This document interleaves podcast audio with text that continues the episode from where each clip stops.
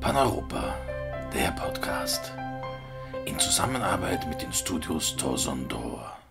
Reinhard Klutschek im Gespräch mit Stefan Bayer, Österreich-Korrespondent der Tagespost. Wir sprechen heute mit Stefan Bayer, Österreich- und Europakorrespondent der katholischen Wochenzeitung Die Tagespost. Mit Paneuropa ist Stefan Bayer seit Jahrzehnten verbunden. Er war Landesvorsitzender der Paneuropa-Jugend in Bayern, Mitglied im Präsidium der Paneuropa-Bewegung Österreich, war von 1994 bis 1999 Assistent von Dr. Otto von Habsburg im Europäischen Parlament und er ist Autor der Otto von Habsburg-Biografie.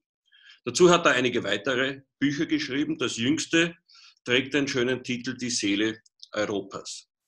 Wenn wir an die Seele Europas denken, dann denken wir natürlich an die christliche Prägung dieses Kontinents. Genau diese Prägung erfährt in der momentanen Krise durch die Corona-Pandemie aufgrund der fast gänzlich geschlossenen Kirchen eine ganz besondere Herausforderung.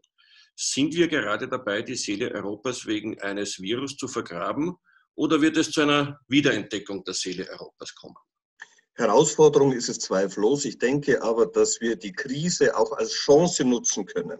Und zwar in einem doppelten Sinn. Sowohl die Kirche kann diese Krise als Chance nutzen, wesentlicher zu werden. Ich glaube, dass die Kirche in unseren Breiten sich in den letzten Jahrzehnten zu sehr in sekundäre oder sogar tertiäre Fragen verstrickt hat und wieder zum Wesentlichen kommen muss, also theozentrischer werden muss, sie muss wieder mehr über Gott reden und nicht über irgendwelche nachgeordneten Fragen dritter oder vierter Ordnung.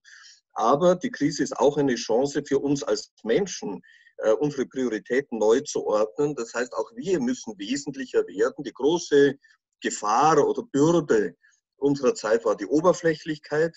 Ich glaube, in so einer Bedrohungssituation, wie wir sie hatten, äh, kann man wieder zum Wesentlichen zurückkehren. Äh, ein zweiter Punkt, den ich sagen möchte, ist, ähm, es wurde viel gesprochen während der Krise über die Mortalitätsrate und wie sehr das alles unser eigenes Leben bedroht. Die Mortalitätsrate liegt grundsätzlich bei jedem Menschen bei 100 Prozent. Wir sterben. Wir sterben alle. Das ist ein trauriges Faktum, sollte uns aber daran erinnern, wofür und wozu wir leben. Äh, Christsein ist ganz wesentlich lebensbejahend, lebensbejahend, aber todesbewusst. Und aus dieser Dualität äh, des klaren Ja's zum Leben und der klaren Bewusst, des klaren Bewusstseins, dass wir alle sterben müssen, ist so etwas gewachsen wie eine Kultur des Lebens in Europa ähm, und ein Bewusstsein für Menschenwürde. Wenn wir uns auf diese Kultur des Lebens wieder konzentrieren, dann können wir die, ähm, die Krise tatsächlich als Chance nutzen und die Seele Europas wieder beleben.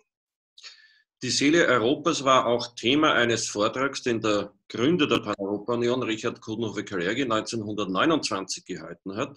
Und in dieser Rede identifiziert er die Freiheit als eines der Kernelemente der europäischen Identität. Gerade diese Freiheit ist ja momentan durch staatliche Regulierungen und Maßnahmen doch sehr deutlich eingeschränkt.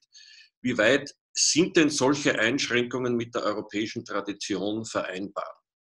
Zunächst glaube ich, dass in jedem Menschen äh, sowohl das Bedürfnis nach Sicherheit wohnt, als auch die Sehnsucht nach Freiheit. Beides in eine gesunde Balance zu bringen, ist eine ununterbrochene Herausforderung. Das heißt, je sicherer wir uns fühlen, desto größer ist unsere Sehnsucht nach Freiheit. Je stärker aber unser Sicherheitsbedürfnis äh, bedroht scheint, äh, ist oder scheint, desto eher sind wir bereit, auf ein Stückchen Freiheit zu verzichten zugunsten eines Mehrs an Sicherheit. Genau das ist jetzt in dieser Corona-Pandemie passiert. Wir fühlten uns stark bedroht. Ich möchte jetzt nur erinnern an die, äh, an die Todesraten in Italien oder Spanien, die uns ja alle schockiert haben und auch weiter schockieren. Ähm, also wir haben gesehen, was dieses Virus anrichten kann. Deswegen waren wir bereit, ähm, auf sehr viel von unseren Freiheitsrechten und von unseren Freiheitsgewohnheiten zu verzichten, zugunsten des Gefühls, ein Mehr an Sicherheit zu bekommen. Solche Einschränkungen von Freiheitsrechten müssen in einem demokratischen Rechtsstaat immer auf dem Prüfstand sein. Was mich äh, mit großer Sorge erfüllt hat, war die Moralisierung, mit der manche Politikwissenschaftler, auch Journalisten, vor allem beim ORF und sogar Oppositionspolitiker plötzlich so getan haben, als sei jeder, der diese äh, Maßnahmen der Regierung hinterfragt, ein Lebensgefährder, als sei es etwas Unmoralisches, die Maßnahmen zu hinterfragen. Ich glaube, das Gegenteil ist richtig. Wir brauchen eine vitale Debatte darüber, wie die Verhältnismäßigkeit von Maßnahmen und Freiheitsrechten aussieht. Denn das Selbstverständliche sind nicht die Einschränkungen. Das Selbstverständliche ist die Freiheit. Und jede Einschränkung unserer Freiheit muss auf dem Prüfstand, muss legitimiert werden, muss auch ein gesetzliches Fundament haben und sie muss limitiert sein. Das heißt, in dem Moment, und das erleben wir ja gerade im Moment, in dem Moment, wo die Bedrohungen unserer Sicherheit nachlassen, muss auch der Freiheitsraum wieder geöffnet werden. Wir wollen in Europa keine chinesischen, russischen oder türkischen Verhältnisse. In China wird die Pandemie dazu benutzt, den totalitären Überwachungsstaat zu perfektionieren. Diesen Weg können und wollen wir in Europa nicht gehen. Richard Kuttenhof-Kalergi, den du gerade schon zitiert hast, sagte auch, die Geschichte des Abendlands ist die Geschichte des menschlichen Ringens um persönliche Freiheit.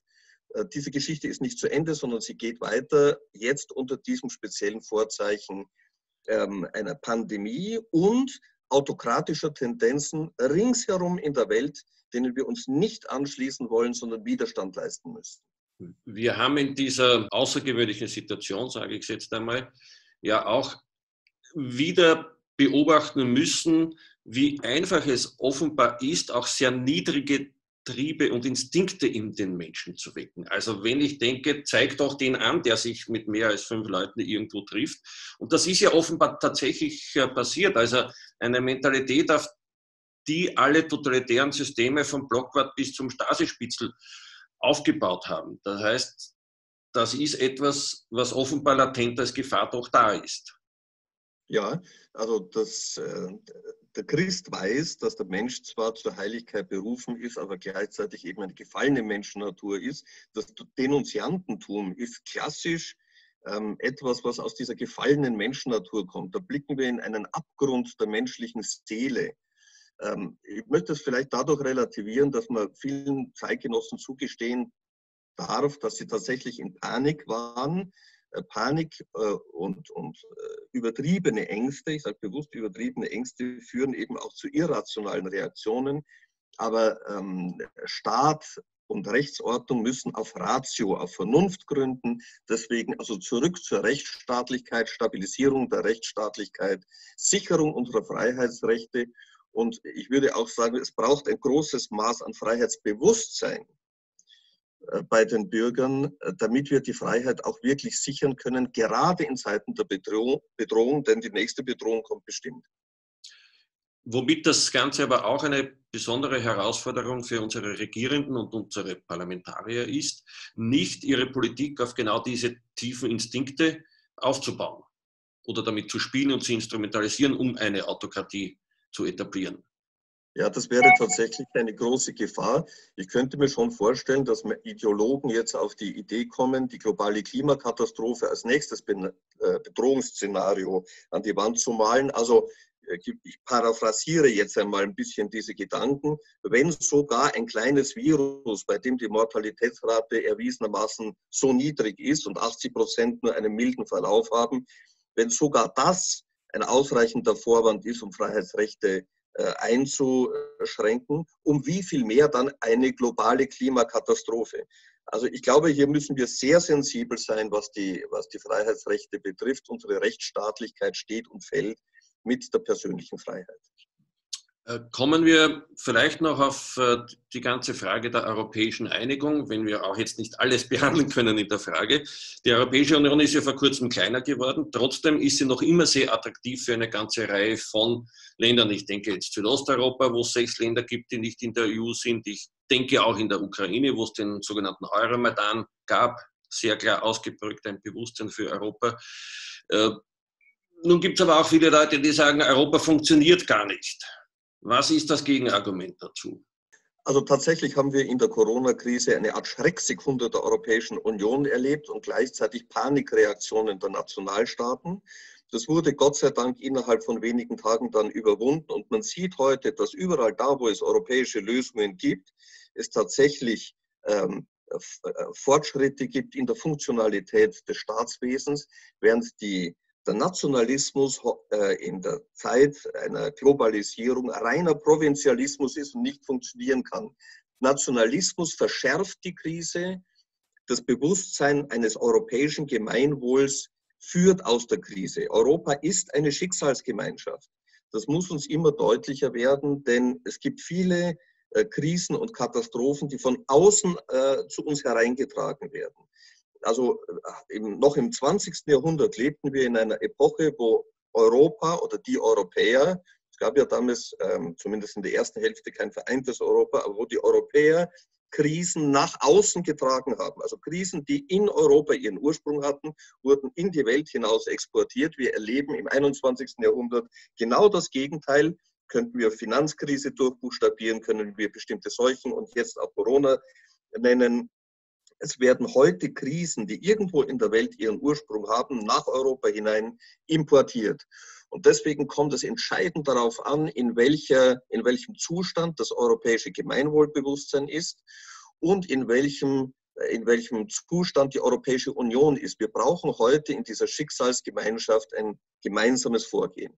Und Reinhard, weil du angesprochen hast, die, äh, die Frage der äh, Erweiterung der Europäischen Union im Gegensatz zu vielen überzeugten Europäern bin ich der Meinung, dass der Brexit tatsächlich eine Katastrophe ist. Es ist eine Tragödie für Großbritannien, aber auch für die Europäische Union, für die Briten in einem ungleich größeren Ausmaß ähm, äh, als für uns. Aber es ist insgesamt eine Katastrophe. Ich bedauere diesen Schritt sehr.